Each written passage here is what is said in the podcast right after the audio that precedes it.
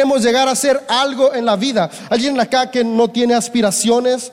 O, tal vez el día de hoy tus aspiraciones están un poco muertas, pero en su momento las tuviste. Déjame decirte, todos tenemos aspiraciones y deseamos lograr y cumplir objetivos porque Dios nos diseñó de esa manera. Dios nos creó y nos diseñó con un propósito. ¿Alguien alguna vez se ha preguntado cuál es mi propósito? Que Dios nos lo dejó muy claro. Y me encanta como en Génesis 1.28 Dios nos dejó nuestro propósito muy claro. Y hoy quiero hablarte sobre este propósito que Dios nos dio como seres humanos, que Dios nos dio como su creación. Y en Génesis 1.28 Dios dice lo siguiente. En el contexto, en los versos antes podemos ver que Dios creó el mundo, las plantas, los animales y cierra la obra maestra de su creación con el ser humano. Siempre lo mejor queda para el final.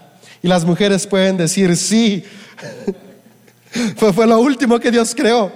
Dios creó a la humanidad y, y, Dios creó al hombre, a la mujer al final, porque lo mejor siempre está al final. Y después de que creó al hombre y la mujer, Dios les dio una bendición. Y, y bendición significa lo que Dios desea para tu vida. Cuando, tú dices que Dios te bendiga, lo que estás diciendo es que el propósito de Dios se cumpla en tu vida. La bendición es lo que Dios desea para. Entonces aquí básicamente Dios al bendecir al ser humano le está dando el propósito. ¿Y cuántos acá son humanos? ¿No se nos, no, se nos coló un marciano? Eh? Ok, todos somos humanos. Ok, esta bendición, este propósito es para ti para mí. Y fíjate lo que dice. Lo que Dios nos dijo es, sean fructíferos y multiplíquense. Puedes decir conmigo, sean fructíferos y multiplíquense. Me encanta cómo lo primero que Dios le dice a la humanidad es su propósito. ¿Y sabes por qué hace esto? Porque Dios sabe que todos estamos en búsqueda de Él y Dios no quiere que perdamos tiempo tratando de descubrir para qué fuimos creados. Él nos ha dicho para qué fuimos creados y nos lo ha dado como una bendición. En nuestro interior, en nuestro corazón, siempre está el deseo de lograr algo, de poder avanzar, porque para eso fuimos creados. Fuimos creados para dar fruto, fuimos creados para multiplicarnos. Y me encanta que este propósito que Dios nos dio como individuos, también Dios nos lo ha dado como iglesia. Como iglesia hemos sido creados para ser fructíferos y hemos sido creados para multiplicar Sabes, en el reino de Dios únicamente se suma y se multiplica. En tu vida Dios te creó no para que fueras restado o dividido, Dios te creó para que cada día sumes a tu vida y cada día tu vida pueda multiplicar para los que están a tu alrededor. Ese deseo que hay en tu corazón de avanzar es un deseo que Dios puso desde el principio en la humanidad. Tú y yo fuimos creados para dar fruto.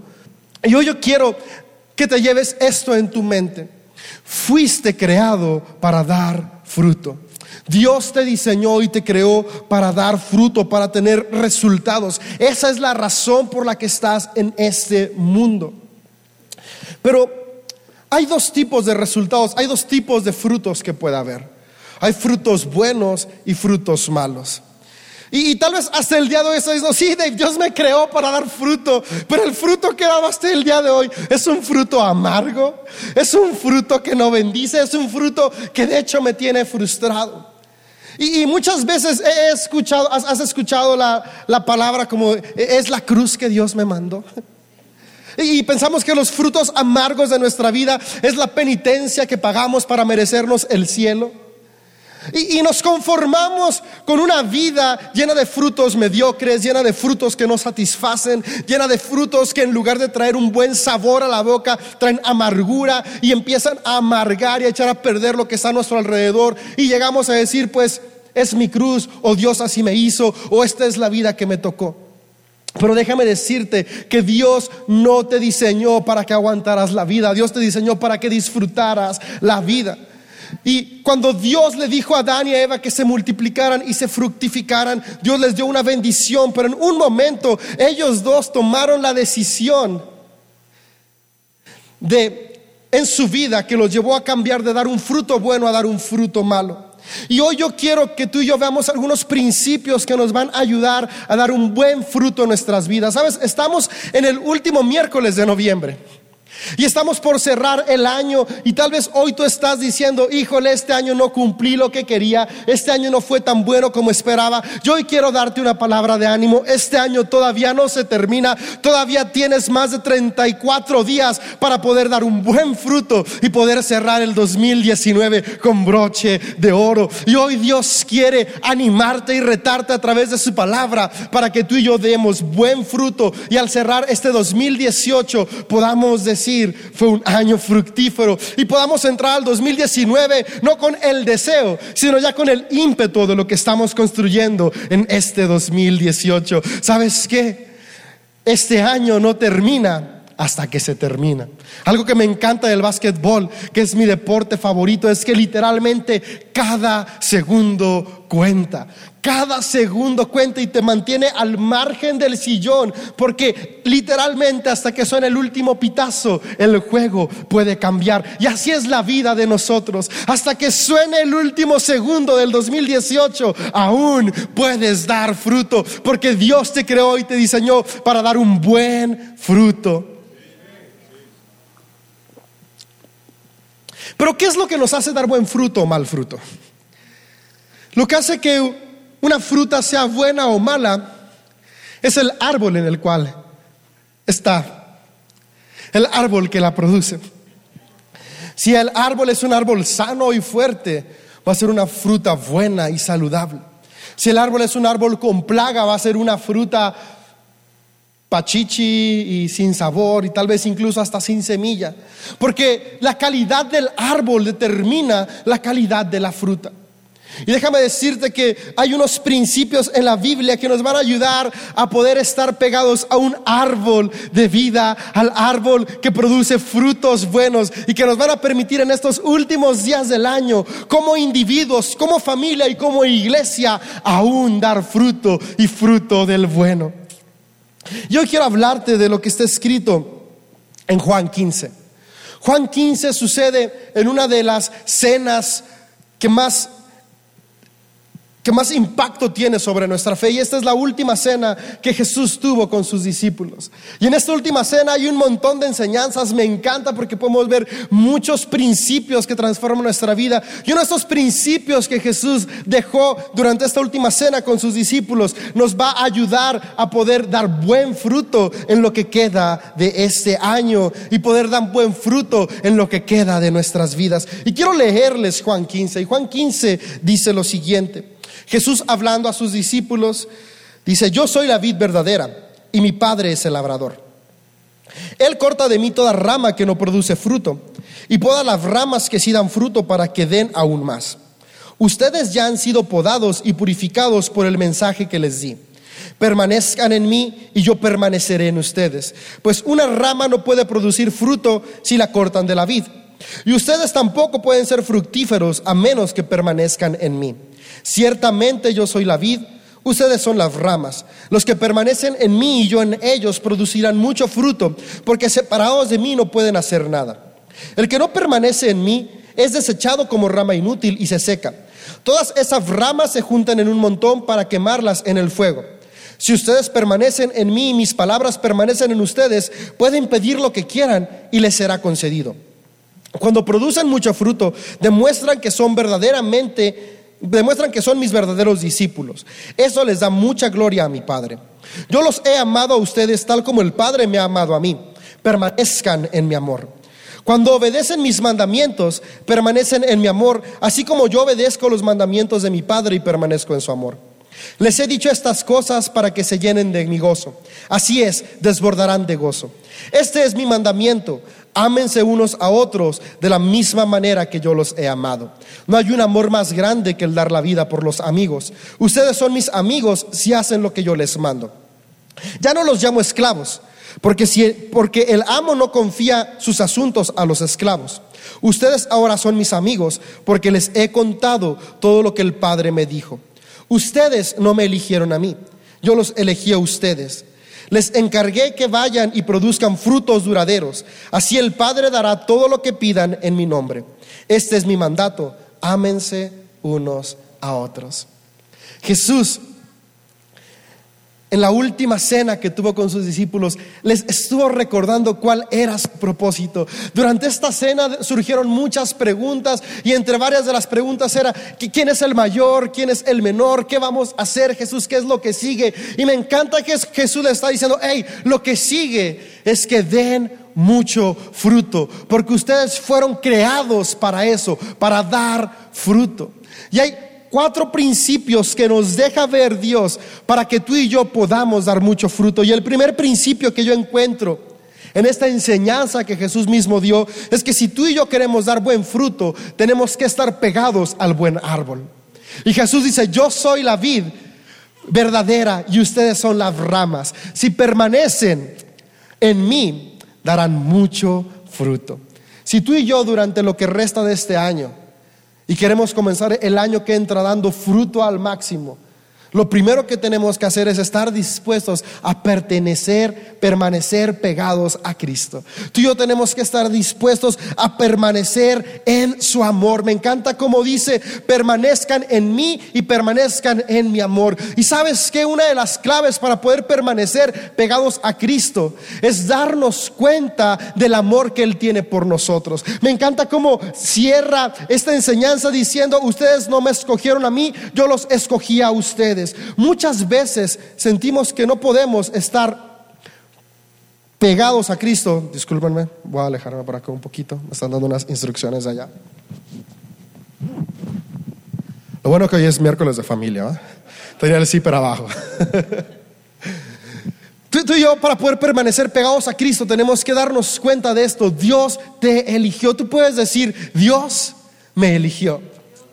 Sabes, es que a veces la mente humana nos, lleva a pensar que no somos suficientes para Cristo y no permanecemos cerca de Él porque decimos, tal vez yo no soy tan bueno para Él. No estamos cerca de su amor porque creemos que nuestras acciones nos separan de su amor. Pero déjame decirte, Dios te invita a permanecer en su amor porque su amor es un amor inagotable, porque su amor es un amor incondicional y porque Él quiere recordarte que Él te ama no porque tú has decidido estar cerca de Él, Él te ama porque Él decidió estar cerca de ti. Y sabes, cuando yo descubrí que el amor de Dios no dependía de lo que yo hacía o de lo que yo he hecho, esto me permitió poder decidir en mi mente y poder darme cuenta que puedo estar cerca de Cristo. Voy a tomar un banquito porque ah, me siento un poco sin fuerzas. Ahí está. Y Dios quiere recordarnos que tú y yo podemos permanecer siempre cerca de Él. Hay una parábola que me encanta que Jesús contó, que es la parábola del Hijo Pródigo. Y esta parábola nos permite poder ser conscientes de que podemos permanecer en Cristo en todo momento y toda circunstancia. Y una de las enseñanzas más grandes que nos deja la parábola del Hijo Pródigo es que el amor de Dios por ti y por mí no cambia con nuestras actitudes. El pecado no hace que el amor de Dios cambie por ti. Lo que hace el pecado es que cambia nuestra perspectiva sobre Dios. Y nosotros somos los que nos alejamos, nosotros somos los que nos vamos. Pero Dios está ahí siempre para ti. Yo hoy quiero animarte así como Jesús dijo, permanece en mí, permanece en mi amor. Recuerda que su amor es incondicional para ti. Y si cada día tú estás recordando que su amor es incondicional para ti, tú vas a poder permanecer en Cristo. Y me encanta como dice Cristo, si tú permaneces en mí, vas a comenzar a dar fruto. Me encanta que inicia diciendo, quien está cerca de mí, da fruto.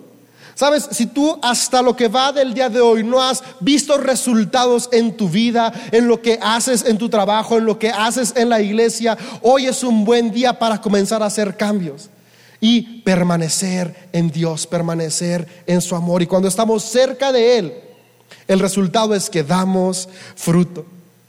Pero Dios no solamente quiere que seamos personas que dan fruto, Dios quiere que seamos personas que dan mucho fruto. Y por eso el principio número dos que encuentro en esta enseñanza, que nos va a ayudar a ser personas fructíferas, Dios dice, quien está dando fruto va a ser podado. Sabes, si tú y yo queremos que un árbol que hemos plantado crezca, que un árbol dé buen fruto, tenemos que podarlo, tenemos que quitarle aquellas ramas, aquellas hojas que están robando nutrientes e impidiendo que el buen fruto se dé. Dios desea podar tu vida. Y a veces la podada es dolorosa. pero vale la pena. Y me encanta que Dios dice cómo nos poda. Dios dice en su palabra, mira, quiero leerte el siguiente versículo. Y dice,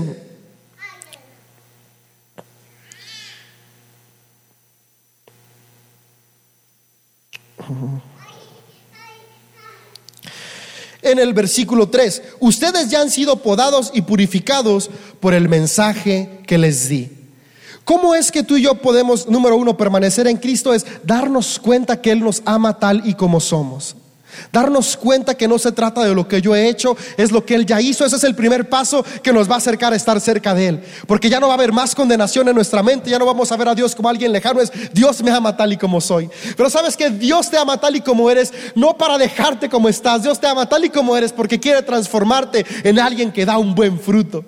Y una vez que tú ya estás pegado a Él, que ya eres parte de sus ramas, Él va a comenzar a podarte. ¿Y cómo es que Dios te poda? Dios te poda con su mensaje. Dios te poda a través de su palabra. ¿Sabes que Dios no viene y te poda con violencia? Dios viene y te poda con amor. Y la manera en que Dios nos poda con amor es a través de su palabra. ¿Esto cómo lo vamos a ver en la vida práctica? En la vida práctica es yo vengo y decido estar cerca de Dios. Lo que sigue es yo permito que estar cerca de Dios me lleve a conocerlo a través de su palabra. Y su palabra va a comenzar a podar mi vida. Porque sabes que cuando un jardinero poda una planta, quita lo que no sirve. Y en nuestra vida con la naturaleza humana hay muchas cosas que no sirven. Y sabes que Dios te creó para dar fruto, pero tal vez hay tantas cosas malas que no están permitiendo que el fruto crezca. Y Dios, porque te ama, quiere quitarlas de ti. Y Él puso las tijeras de la palabra de Dios, las tijeras del mensaje para podar nuestro ser. Por eso dice, yo los he podado y purificado con el mensaje que les he dado. Cuando tú y yo tomamos la disciplina de leer nuestra Biblia y la vemos como algo práctico para nosotros, nuestra vida comienza a ser podada. Y por eso si la mentira nos había impedido ser fructíferos, cuando vamos a la palabra y nos damos cuenta que no debemos mentir, no lo vemos como de, ah, Dios quiere hacerme la vida difícil y por eso no quiere que mienta, quiere que me regañen en la escuela cuando diga que el perro se comió la tarea cuando la realidad es que me dio flojera. Quiere que me rebajen en el trabajo porque llegué tarde, porque me dormí, cuando yo les voy a decir que había mucho tráfico. Y, a veces pensamos que Dios quiere ponernos trabas, pero la verdad es que Dios quiere podarte para que des mucho fruto. Cuando tú y yo vamos a la palabra y encontramos que estamos llamados a amarnos unos a otros y tal vez en nuestro corazón hay rencor, es una podada que Dios nos está dando y nos está invitando a desechar todo lo que nos impide dar fruto y estar listos para dar fruto. No basta con saber que somos amados y estar cerca de Dios. Tenemos que estar dispuestos a ser podados por Dios. Y la única manera en la que tú y yo podemos ser podados es estar expuestos a su palabra. Una de las mejores formas para estar expuestos a su palabra es el estudio personal de la Biblia. Yo quiero invitarte a que cada día tú vayas a Dios y le digas, Dios, pódame. Quítame lo que me está impidiendo dar fruto este día, porque hoy quiero que sea un día fructífero. Y cuando leas tu Biblia, siempre hace las siguientes preguntas. Dios, ¿qué es lo que quieres hablar a mi vida en este verso? Y segundo, Dios, ¿qué es lo que voy a hacer? Porque lo que tú y yo hacemos con lo que leemos es lo que poda nuestra vida y cuando nuestra vida es podada, estamos abriendo paso para dar fruto. ¿Quién quiere dar fruto en esta temporada? Vamos a ser podados por la palabra de Dios. ¿Sabes que Dios no te llamó a podar a otras personas. Tú no eres podador. Tú eres una rama. Porque muchas veces vamos a la Biblia y queremos convertirnos en las tijeras que podan a nuestra esposa, a nuestro esposo, a nuestros hijos o a las personas que forman parte de nuestra comunidad. No, cuando tú y yo vamos a la Biblia es Dios, aquí está mi vida, yo soy la rama, pódame que tengo que cambiar yo. Yo quiero animarte, estas dos preguntas van a ser súper prácticas para tu momento de intimidad con Dios y que van a permitir que todo lo negativo salga. Dios, ¿qué es lo que hablas a mi vida y qué es lo que voy a hacer? Porque no basta con darnos cuenta que Dios habló a nuestra vida. Tenemos que estar dispuestos a tomar acción en lo que Dios ha hablado a nuestra vida. Me gusta como Dios dice, si son podados, van a dar mucho fruto. Tal vez hoy ya estás dando fruto. Pero sabes que Dios no quiere únicamente que des fruto, Dios quiere que des mucho fruto. Y este es el punto número tres que yo veo de cómo poder dar buen fruto. Un árbol, una rama que da buen fruto, da mucho buen fruto. Y me gusta cómo el versículo 8 dice lo siguiente, y es un gran reto para mi vida, es un gran reto para lo que sueño para el futuro de mi familia y para lo que sueño para el futuro de esta iglesia. Y es lo siguiente, dice Jesús mismo hablando, cuando producen mucho fruto, demuestran que son mis verdaderos discípulos. Cuando leí este verso por primera vez, me cayó como un balde de agua fría, porque me llevó a, pensar, ¿qué tanto fruto produje en este 2018? y hacerme la siguiente pregunta, ¿qué tan discípulo siento que soy de Jesús? Y la verdad es que a veces pienso que soy un super seguidor de Jesús por seguir ciertos patrones o ciertas costumbres cristianas, pero aquí Jesús nos está diciendo de una manera clara, ¿quieres saber cómo eres mi discípulo? ¿Qué tanto fruto hay en tu vida? Sabes, tú y yo no fuimos llamados únicamente para producir un poco, fuimos llamados para producir mucho fruto. Pero para tú y yo dar mucho fruto tenemos que ser podados primeramente. ¿Y cuál es el mucho fruto que Dios desea que demos? En Gálatas nos lo explica. Y dice que los frutos de su Espíritu Santo, los frutos de estar pegado y conectado a Dios son los siguientes. Amor, alegría, paz, paciencia, gentileza, bondad, fidelidad, humildad y control propio. Para tú y yo preguntarnos, ¿qué tan buen seguidor de Jesús he estado siendo? podemos preguntarnos, ¿qué tanto amor he tenido este 2018?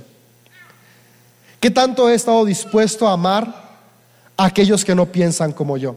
¿Qué tanto he estado dispuesto a amar a aquellos que me hacen daño? Sabes, ahorita nuestro país se encuentra en una situación muy compleja, han venido migrantes de fuera y, hay, hay, dos voces levantándose, una voz de odio y racismo, una voz que quiere apoyar y amar. Hoy podemos ver qué tan discípulo estoy siendo de Jesús, de qué lado estoy. Me estoy levantando en contra de las personas que sí, tal vez están haciendo algo malo a nuestra nación, tal vez están llegando con violencia, tal vez están siendo ingratos, pero sabes que tú y yo no fuimos llamados a juzgar la actitud de otras personas, tú y yo fuimos llamados a amar a otras personas. Y tal vez hoy tú ya sabes que es que yo no puedo amar a quienes hacen el mal. Yo quiero animarte a que te conectes a Cristo y permitas que Él pode esas raíces de falta de amor. Porque una vez que la falta de amor, una vez que el sentirnos superiores es podado por su palabra, podemos dar frutos del bueno y un fruto del bueno es el amor. ¿Qué tan alegre ha sido tu 2018? Sabes, de repente he escuchado muchos comentarios por el cambio de gobierno y eso a mucha gente la tiene tensa, preocupada y triste. Yo hoy quiero decirte que tú y yo no somos de este mundo, tú y yo somos de un mundo que es más glorioso, tú y yo no pertenecemos a un reino de hombres, pertenecemos al reino de Dios. Y cuando tú y yo estamos pegados a Cristo, podemos tener alegría aún en medio de las dificultades. ¿Qué tanta paz hay en tu corazón? ¿Qué tanta paciencia? Sabes que estos son buenos parámetros para ver qué tanto fruto estamos dando. Yo yo quiero animarte a permanecer cerca de Cristo porque te puedes imaginar cómo sería la vida de tu familia. ¿Cómo sería el entorno familiar si simplemente tú, de aquí a que termine el año, eres más amoroso con los que te rodean? Eres más alegre en tu casa en lugar de que digan, ah, ya llegó el enojón o la enojona, digan, wow, siempre anda alegre y nos contagia. ¿Te imaginas cómo cambiará el entorno de tu familia si eres quien lleva paz en lugar de violencia?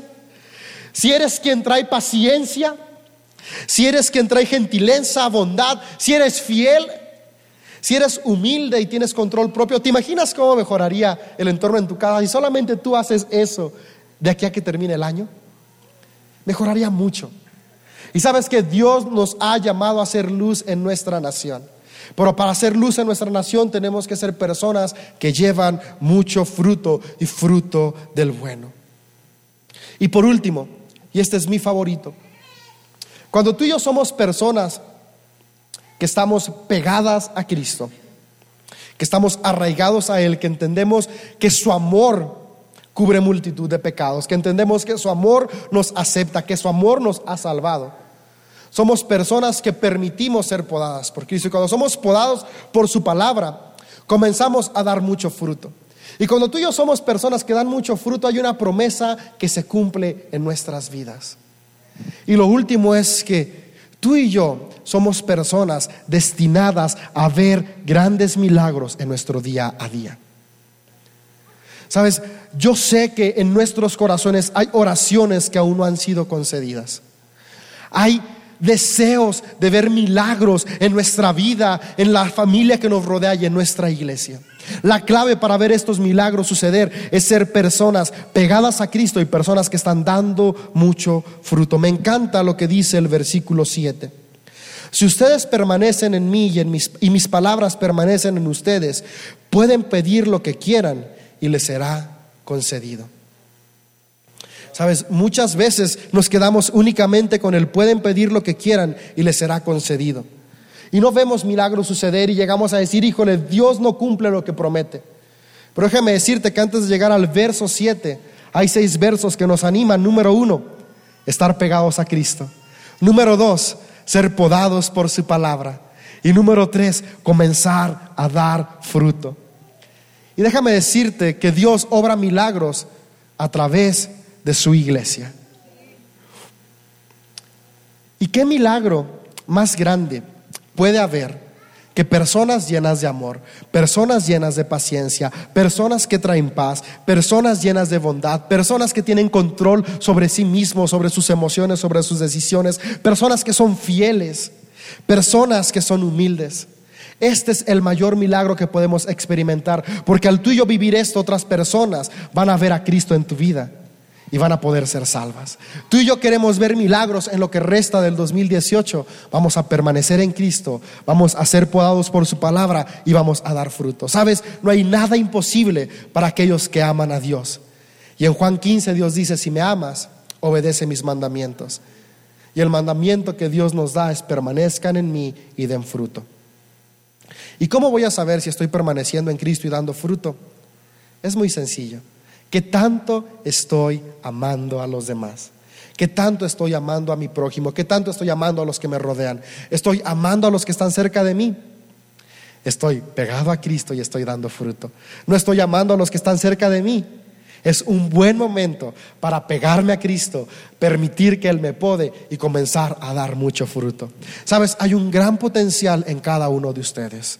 Dios los llamó para que se fructifiquen y se multipliquen.